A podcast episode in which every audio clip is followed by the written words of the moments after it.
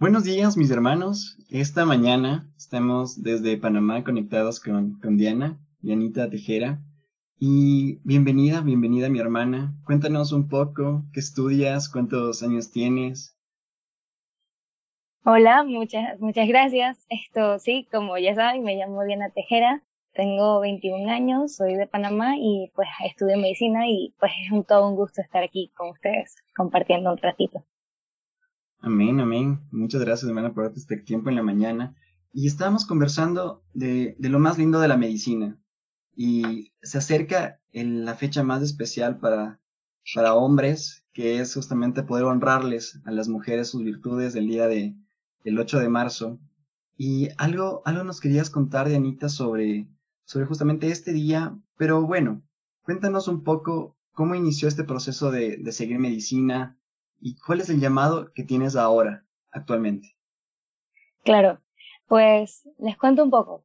Yo entré a medicina hace ya tres años, este es mi cuarto año en la carrera y ha sido toda una aventura. Mm, quiero comenzar contándoles como el principal motivo por el cual yo entré. En mi corazón siempre ha existido como un deseo de servir, un deseo de darme a los demás. Además también de comprender como en la totalidad al ser humano.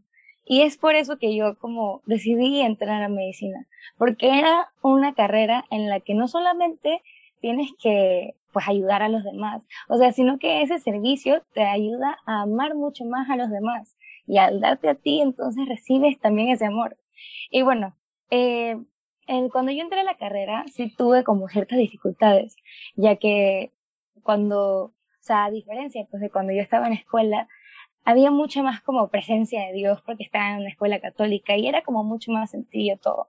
Pero al entrar entonces a la universidad, pues encontré como este ambiente un poco más un poco más duro en el que las personas pues decidían no creer, decían que solo creían en la ciencia y todo este tipo de cosas.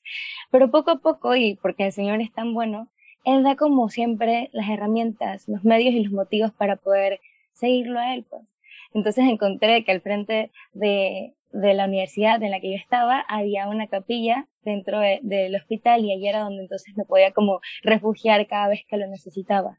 Además, una cosa maravillosa que siento que el Señor nos ha podido experimentar es que como en medicina no hay mucho tiempo, a veces muchas veces yo me desesperaba porque yo decía, no me va a dar tiempo para ir a misa, no me va a dar tiempo para hacer tantas cosas, ¿no? Pero también el Señor me ha permitido verlo y es que el Señor no se limita, ¿no? Obviamente Él tiene y da la gracia de poder entonces nosotros encontrarlo en la Eucaristía, que es el regalo más grande. Pero Él no se limita a eso. Él entonces, si tenemos el corazón dispuesto, viene y abre también su corazón para nosotros poder encontrarlo en esos momentos, en esas personas, en esos compañeros. Creo que cuando nosotros le pedimos al Señor, Señor, permíteme ver a través de tus ojos, permíteme oír a través de tus oídos, hablar, o sea, que Él realmente tome como el control de tu vida, tú entonces lo puedes ver en las otras personas y también ves en las personas la sed que tienes de Dios. Y bueno, como estábamos hablando también de todo esto, de Día de la Mujer, pues yo le comentaba de que, o sea, otra de las cosas pues difíciles de, de estar en medicina es que muchas veces las posturas de las personas pues no van contigo, no van con el valor que tú quieres darle a la vida, no van con ese deseo de realmente como que amar, ¿no? Y buscar el, el bien mayor para las personas y no simplemente una solución de momento.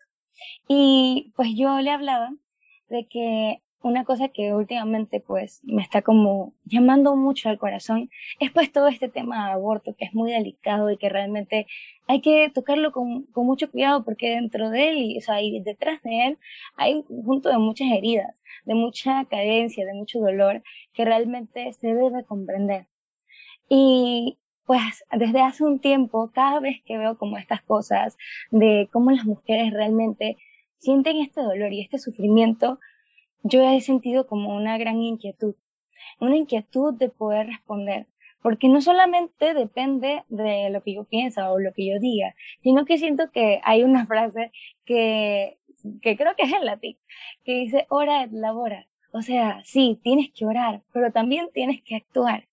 Y por eso es que cuando uno siente, y esto es súper importante, el Señor cuando pone una inquietud en el corazón es porque está poniendo un llamado.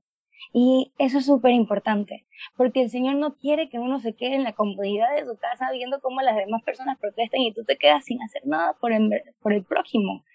Y, y, y es eso, pues. Y es curioso porque yo pues nunca le había como metido mente. Incluso yo pasé embriología y ni siquiera me puse a pensar realmente cuándo se da, cuándo inicia la vida, si es en la concepción, si es en qué semana, no me importaba.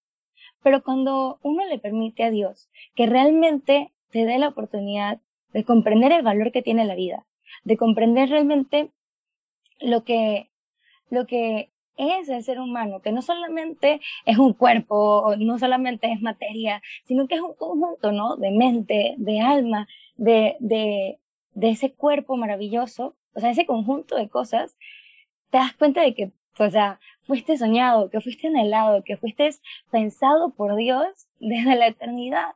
Y que, o sea, si Dios ha permitido eso, es porque realmente Él quiere y tiene un plan maravilloso para tu vida.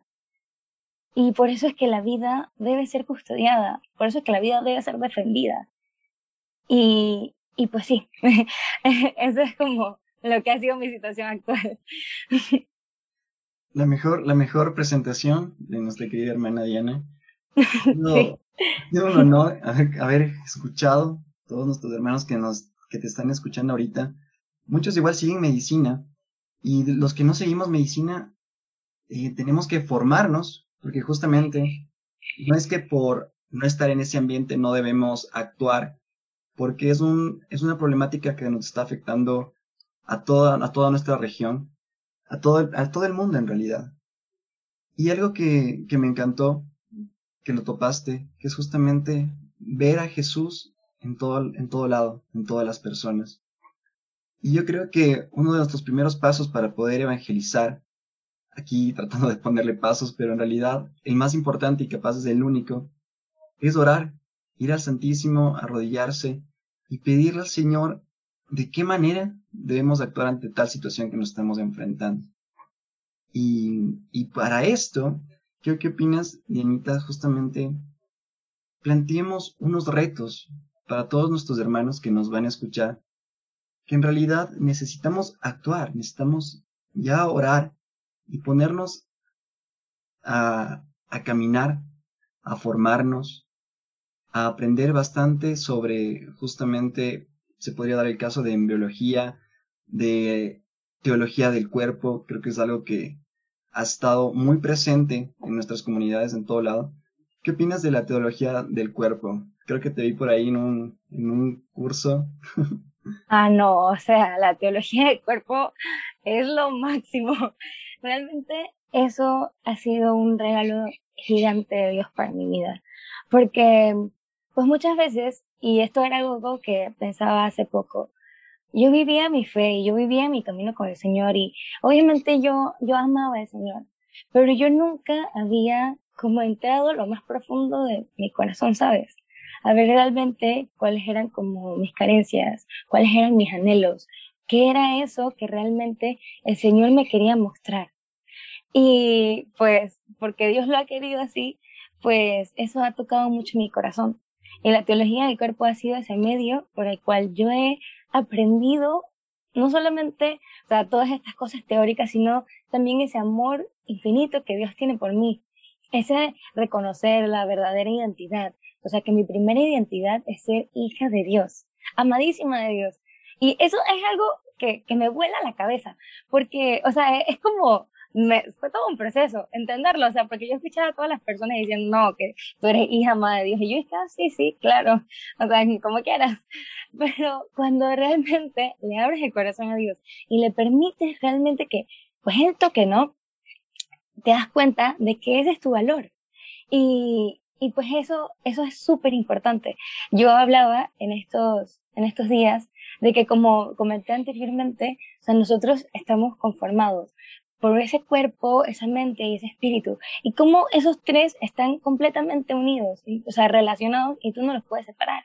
Es decir, que lo que sucede con el cuerpo, pues afecta a tu espíritu, afecta a tu mente. Entonces muchas veces, o sea, nosotros pasamos nuestra vida, o sea, como haciendo cualquier cosa con nuestro cuerpo, dando nuestro cuerpo a cualquier cosa o persona, a cualquier actividad, pensando que realmente eso no está lastimando nuestro corazón. Entonces, ahora pues que estábamos también hablando del Día de la Mujer, esto me recuerda a que, o sea, dentro de esto, dentro de todo este deseo revolucionario de la mujer, existe un dolor muy grande que ella tiene. Y este dolor que tiene la mujer está basado porque alguien, por decirlo así, lastimó su cuerpo. Alguien hirió eso que está ahí. Y como ese cuerpo está relacionado con este espíritu, con, esta mente, con lo que ella lleva dentro, y ella inconscientemente sabe lo importante que es, por eso es que le duele tanto que la lastimen. Y como no sabe que su verdadero valor se encuentra en ser hija humana de Dios, y piensa que ya su valor no lo tiene porque se lo quitaron, entonces es como si ya su cuerpo no importara. Es como si ya ella no importara y, yo lo comparo como con dos tipos de celular. Digamos que yo tengo un Nokia de estos que son súper baratos y un celular todo, todo profesional. Si yo comienzo a verme a mí misma como uno de estos celulares baratos, pues entonces a mí no me va a importar que se me caiga porque lo comienzo a recoger de nuevo. O no me va a importar que se lo dé a otra persona y lo reparto por todas partes. Pero realmente eso no es lo que soy. Mientras que con este celular, o sea, yo lo tendría para mí misma, sería como, lo, cuidaría, no dejaría que nadie lo tocara. Y yo siento que eso es lo que muchas mujeres y, también muchos hombres han olvidado. O sea, que su valor no puede ser quitado por nadie. O sea, y que el único que realmente da el valor, el verdadero valor, y que es algo irreemplazable, pues es el mismísimo Dios. Y pues sí, o sea, creo que eso es algo que con la teología del cuerpo como que he descubierto, ¿no? Y muchas cosas más, pero, pero sí. Amén. Gloria a Dios por, por una mujer tan, tan virtuosa que nos acompaña esta mañana. Y para todos nosotros que somos hijos, hijos del rey, hijos de nuestro capitán, ser caballerosos, mis hermanos. Yo sí les pongo un reto, justamente ir corriendo a comprar unas rosas, un pequeño detalle para nuestras madres, para nuestras tías, para nuestras primas. Puede ser que sea algo pequeño para nosotros, pero en el corazón de todo hombre necesita ese, ese anhelo de estar acompañado de una mujer. Y ahorita aprovechemos que nos acompañen nuestras mejores, nuestras más bellas mujeres de nuestra vida, que puede ser nuestra mamá, nuestra abuelita, una hermana, una amiga, una prima, y volver a ser caballerosos, mis hermanos. Volver a, a dar el asiento, volver a abrir la puerta, no importa que, que a veces no nos dejen, pero no, no importa, corremos y nos damos la vuelta y les ganamos. Y, y muchas gracias, Dianita. Eh, contamos con tus oraciones, igual todos nuestros hermanos estamos orando por ti. Te agradecemos mucho este gran, gran espacio, muy fructífero, y gloria a Dios porque te pudiste conectar esta mañana. Te agradezco que hayas podido aceptar la invitación y te deseo lo mejor en tu carrera y te espero en un siguiente episodio. Por favor, Yanita. No, con gusto. Aquí me tienen para, para todo, para lo que sea. Amén.